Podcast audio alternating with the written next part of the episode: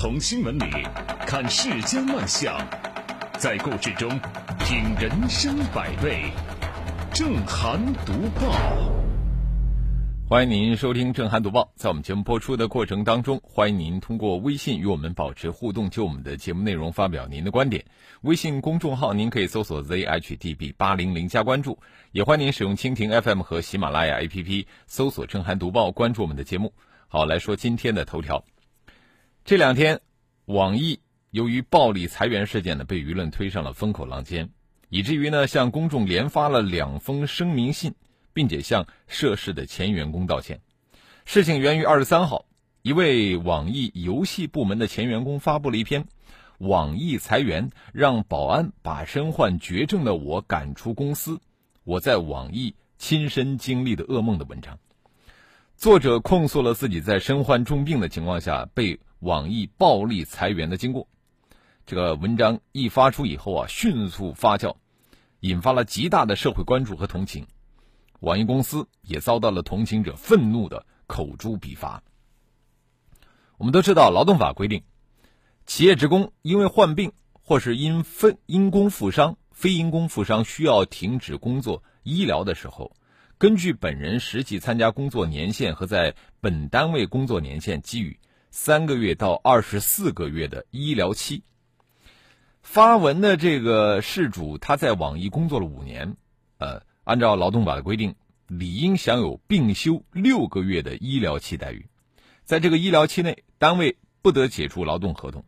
呃，网易惹事的 HR 最初呢，只是想劝退这名前员工，让他放弃 N 加一。呃，什么叫 N 加一啊？劳动法规定啊，用人单位和劳动者提前终止或者解除劳动合同的时候呢，对于辞退的劳，对于辞退这个劳动者所做的一个经济补偿，这个补偿标准是按照劳动者在本单位工作的年限，每满一年需要支付一个月工资的补偿金。另外，在正常支付这个经济补偿金之后呢，再额外支付劳动者一个月的工资，这就叫 N 加一。其实不只是网易啊。很多的企业在辞退员工的时候，他们都不愿意支付这个 N 加一，他们没有把这个当成他们企业的用人成本。很多单位在辞退某个员工，那都会想尽花样啊，会先铺垫，比方说让员工坐冷板凳不给你项目做，你无事可做了，当然就没有绩效了。那么这样就只用发很低很低的工资，或者是借故降级，哦，或者是被上司冷淡。或者是故意让他去做一个完全不可能完成的任务，另外就是从专业上贬低他，以打击他的自信。你比方说要想开除一个名校的毕业生，就让你到前台去接电话，哎，那么在这样的职场冷暴力之下，很多人都会非常知趣的自动离职，呃，也有人呢明知公司不待见自己啊，自己骑马找马的就先待着。但如果说这个时候呢，公司的 HR 来约谈、劝退，啊，也会呢按照这个模板去自己写一份离职申请，呃，以表示我是主动离开的，不是被辞退的。很少有人会和这个公司啊按照劳动法去理论，去争取自己的权益。为什么呀？因为毕竟被辞退是一件很丢人的事儿，很多人呢好面子啊，怕背上被辞退的这种工作履历。网易的这名前员工，他之所以敢和网易公司理论，很重要的一个原因啊，就是他知道以他现在的这个身体状况很难找到下一份工作，所以说他就豁出去了。他这样做也给那些不遵守劳动法的企业一个警醒，就是你坏事做多了呀，总会栽跟头。呃，有些企业的人力资源主管那么卖力的、刻薄的对待离职员工。呃，其实也许并不是说老板的本意，呃，也许老板比人们想象的还要仁慈一些，因为这老板顾及到自己的社会地位，是吧？他愿意忍痛掏钱，但是 HR 呢，却想拍这个老板的马屁。一旦遇上这种敢于说不的员工，那么就会引来巨大的公关灾难。就像网易这次，网易虽然连续两次道歉，但是我看到网上的这个呃鱼潮啊，就是。很少有人愿意原谅网易，啊，对于 HR 来说啊，这个钱其实是老板的，你只要负责你做的专业一些，并且附带做一个好人就可以了。而对于员工来说，或许我们还要说那句套话：面对企业暴力裁员，你真的要勇敢的说不。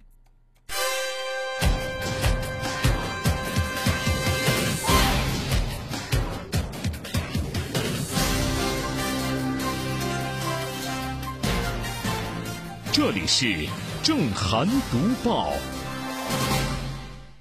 在强势的用人单位面前，站直了，别趴下，因为有法律帮你撑腰。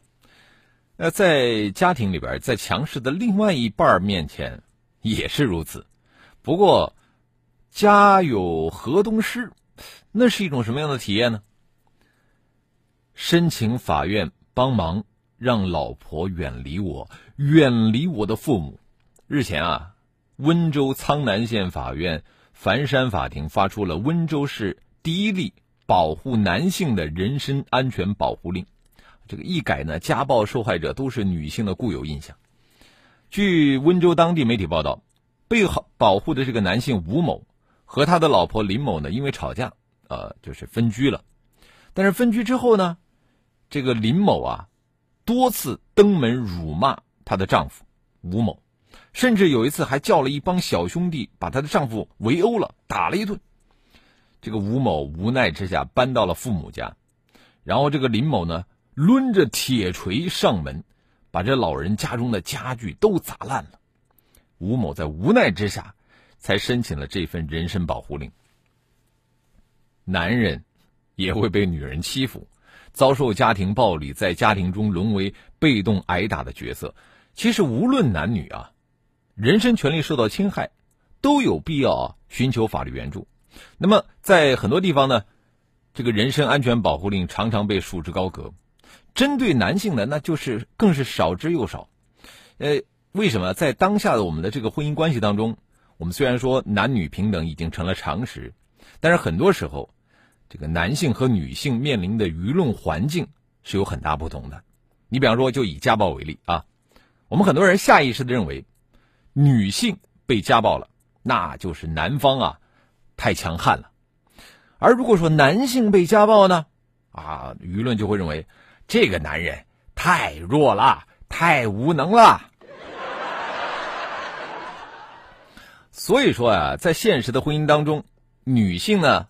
好歹还有妇联去提供关怀服务，也有专门的针对这个妇女保护的相关法律，而男性相对来说就比较弱势了，是吧？那么这次呢，温州颁发的这个第一例男性保护令，其实也是这个婚姻干预机制的及时补位，因为家暴不分男女，在婚姻当中，只要是身心遭受了来自对方持续的侵害，都有权利申请被保护。毕竟啊，关注男性权益。其实也是对女性的一种保护。这里是正涵读报。刚才我们说了苍南县法院啊，接着说的新闻主角呢是丹阳市法院。哎，这是咱们江苏的。呃，昨天有两条消息都和这个丹阳市人民法院有关。一条是罗永浩首期还了一百万欠款，啊，丹阳法院解除了他的高消费限制令。天下谁人不识锤子呢？所以说，丹阳市人民法院想不被关注都难。呃，第二个呢，就是丹阳法院啊被指制作假文书、放老赖出境，引来了沸沸扬扬的议论。这一下名声在外了，呃，这就要从内部找原因了。据报道啊，吴某某欠了徐先生六千多万元不还，经过徐先生申请，丹阳市人民法院做出了限制出境决定。这波操作没问题。问题是什么呢？钱还没有还上，这个丹阳法院的工作人员却提供了一份双方达成执行和解、解除限制的决定，这就让徐先生彻底蒙圈了，都不知情啊，哪来的和解啊？针对质疑，丹阳法院的相关负责人表示，承办人在办案过程中制作文书时，由系统自动生成。走进科学法院版来了解一下。呃，法院的负责人强调，这一文件并未使用，也不是正式的文书。因为此前呢，丹阳市人民法院再次做出了限制吴某某夫妇出境的执行决定书。也就是说，老赖还没有据此文件出境，你不是担心老赖转移资产逃往海外吗？现在嘛事没有，放心了吧？我更不放心了。为什么呀？因为出现系统自动生成的，是你法院；不让自动生成的文件被使用的，也是你法院。横竖啊，最终解释权都归你，好像挺那个的。当事人乃至群众的知情权呢？在这个系统自动生成的惊人剧情没有合理解释的前提下，没有人知道问题究竟出在哪儿，又如何防止这个系统再次人来疯？人们有充分的理由希望有关方面介入调查，给出一个权威的定论，因为现有的说法只是出自法院方面，而在这个事件当中，法院是涉事者，哪能自说自话就能翻篇呢？我们要请那个叫系统的小朋友现场表演一下自动生成术文件，啊，这个表演怎么样？是吧？啊，此外，既然说这个文件不是正式文书，那你当初为什么要盖公章呢？到底是谁盖的公章呢？还有正式制作日期是哪一天呢？这些问题到底该谁来回答？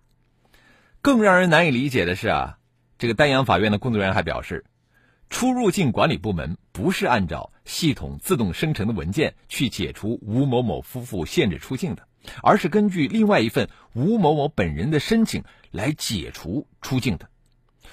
如果这样操作也可以，那是不是罗永浩？也不用先还钱，呃，自己悄悄的申请解除限制令，那不就好了吗？那不限制令不就成了废纸一张了吗？所以说这个问题，你要是细想下去，真是细思恐极啊！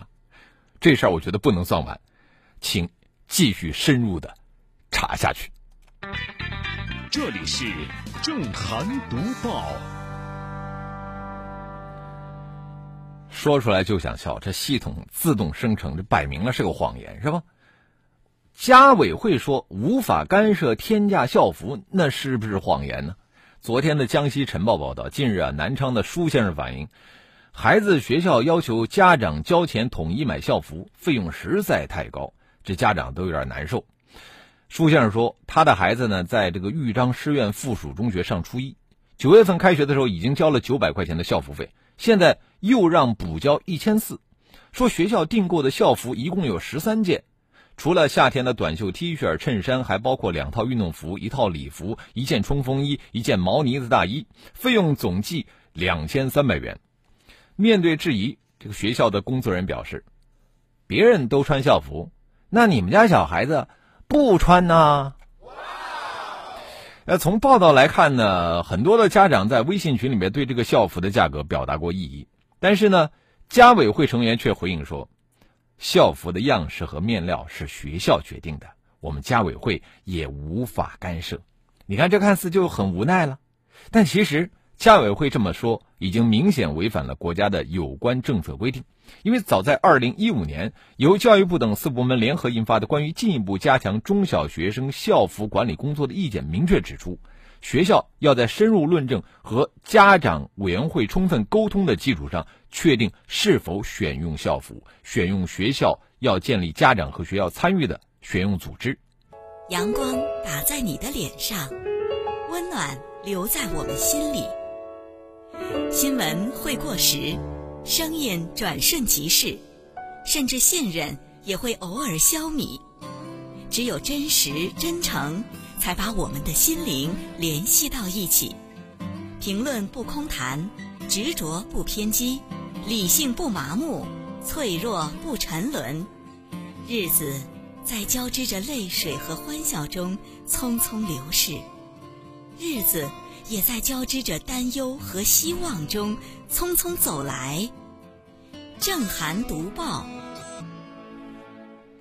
欢迎回来，这里是正在直播的正涵读报。在广之前，我们说到了这个江西豫章师院附属中学的初一的学生啊，他们要交两千三百块钱买校服，这校服有十三件啊，呃，那么家长呢对此表示异议。然后呢，这个家委会成员却回应说，校服的样式和面料是学校决定的，家委会没有办法干涉。但是要知道啊，在二零一五年，我们的教育部就出台了这个文件啊，指出学校要在深入论证和家长委员会充分沟通的基础上，确定是否选用校服。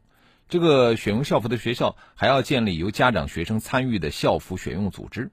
那么，既然有明确的这个政策支持，其实就意味着。关于校服采购，家委会就应该积极的参与其中。呃，对于如今造成的这个家委会无法干涉的局面，无论是涉事的学校不落实政策规定、不想分权，还是这个家委会推诿不敢承担责任，我觉得都应该被及时的去纠偏。呃，涉事的学校在这次校服采购中有没有违规现象？家委会为什么不能够履责？显然应该引起相关部门的重视。那除此之外，健全家委会的机制，让这个家委会在关系学生家长利益的事务当中刷足存在感，这个无疑是解决类似校服采购事件当中的一剂良方啊！好，我们接着来看一看微信平台。诗与远方说：“如果只有网易这样，员工何至于被逼成这个地步才发生？分明是现在九九六已经成了很多企业的常态，员工加班伤身，不加班失业啊。”就没有一条路可走，光是谴责网易，那有什么用啊？妙范音说，我们公司八点半上班，说是五点半下班，但是没几个敢早走的，呃，都是在假装努力着呢。呃，甜甜圈说，我已经卸载了网易新闻，呃，并且不再给网易云音乐充值，以示支持吃人不吐骨头的企业，对网易有了新的看法。斌哥说：“现在的公司啊，都是榨干员工的最后一滴血后踢开，无偿加班、强制加班。原生已空摊从职能来看，一线员工属于为企业生产效益的人，而人事是管理人员，属于企业的运行成本，不产生效益，但是权力大。现实中，人事大多数都是精资啊，精神资本家，越是大公司越是这样啊，他们把自己当成剥削阶级了。再来看到可乐说。”呃，男人被老婆打了之后，如果还手，那就是对女人家暴；如果报了警，又会被人笑话，那不是男人。男人真的很难呐！啊，好吧，我们这个笑也是苦笑啊。懒羊羊说，呃，女的被家暴要求离婚会被劝和，男的被家暴就发出保护令。有的时候法律也不要太双标。啊，我觉得这件事儿要另论啊，这个。呃，男士他申请法院保护令，可能是他这个离婚的前前面的一个过程啊，一个程序。毕竟离婚不是说今儿离马上就可以办完手续的，是吧？呃，还有啊，这个雪他说，初中初中的孩子啊，其实没有必要买太贵的校服，因为他们都在长身体，往往很快就不合身了。太贵了，真有点浪费。嗯，再来看到古海湖边说，丹阳法院这文件。又是临时工干的吗？好吧，呃，等丹阳法院他们解释清楚了再说啊。现在还不太清楚，我们也欢迎更多的朋友可以就我们的节目内容来发表您的观点。微信公众号您可以搜索 zhdb 八零零加关注。好，我们继续来读报。前面说的校服，呃，我们的家长朋友可能会感受比较深刻。你看这些年这个校服啊，一直在涨价。当然呢。这个涨价都比不上今年猪肉的涨价，是吧？所以说，这给推出人造肉啊一个最好的市场时机。昨天啊，某品牌人造肉在电商平台正式开售，有猪肉、鸡肉等口味其中呢，猪肉口味每份二百三十克，售价二十八块钱。你看，这比真的猪肉还是要贵不少啊，是吧？这个人造肉呢，它现在分为植物肉和细胞肉两种。目前啊，进入消费市场的人造肉的商品呢，都是以植物来源的蛋白为原料，通过物理方法改变这个蛋白质结构，从而呢模拟真肉的这个外观和口感啊，就是这种植物肉。呃，在以前呢，人造肉您知道是谁才能吃吗？在以前啊，人造肉是航天员的专供食品啊。或者是职工一些餐厅，呃，那也是高档餐厅，就普通的消费者是没有办法直接买到人造肉的，因为它的造价比较高。那现在呢，我们发现网上啊有很多人质疑这个人造肉，就是认为说人造肉的材料啊一定不是什么好东西啊，就是直言说科学家们你们少整点花花肠子，我们有天然的肉吃，你何必费劲去搞什么人造肉啊？说到人造肉，其实很多人是缺乏认识的。我们来看看比尔盖茨啊，比尔盖茨他是人造肉的一个支持者，他就在他的博客里面说，说经济增长让更多人吃得起肉了。这是个好消息，但是坏消息是到二零五零年，我们需要的肉类需求会比二零零五年要提高一倍。但是我们已经没有那么多的土地用来放牧了，没有办法去养那么多的牲畜。那那么从环保角度上来看啊，人造肉代替天然肉有很大的好处，因为这个牲畜的粪便啊会污染我们的土地和水源。牲畜放的屁当中含有大量的甲烷。而这个甲烷的温室效应要比二氧化碳高二十五倍啊，所以说畜牧业对环境造成了相当大的压力。但是人造肉它不存在排泄物啊，它是立体化的生产，它占用的土地非常少。同时呢，人造肉比天然肉更健康啊，我们很多人不知道吧？这个人造肉的生产过程当中，它不需要使用抗生素，它还可以人为的控制这个肉里边的营养物质。根据资料显示啊。这款刚上市零售的人造肉，它是以植物来源的蛋白为原料的，跟真的猪肉相比，它的脂肪低百分之七十，卡路里低百分之六十五，胆固醇是零。你看没有，多么健康！而且在蛋白质含量方面，跟猪肉是一样的情况下，它的铁质、钙质含量要比猪肉高两到三倍。花同样多的钱，那么你吃的这个人造肉，其实比我们的猪、牛肉、羊肉更加的健康。那现在的技术进步了啊，人类的饮食习惯其实也可以改变，更重要的是我们的观念要改变啊。好，今天的读我们就说到这里，感谢您的收听，更多的交流，请您搜索微信公众号 zhdb 八零零加关注。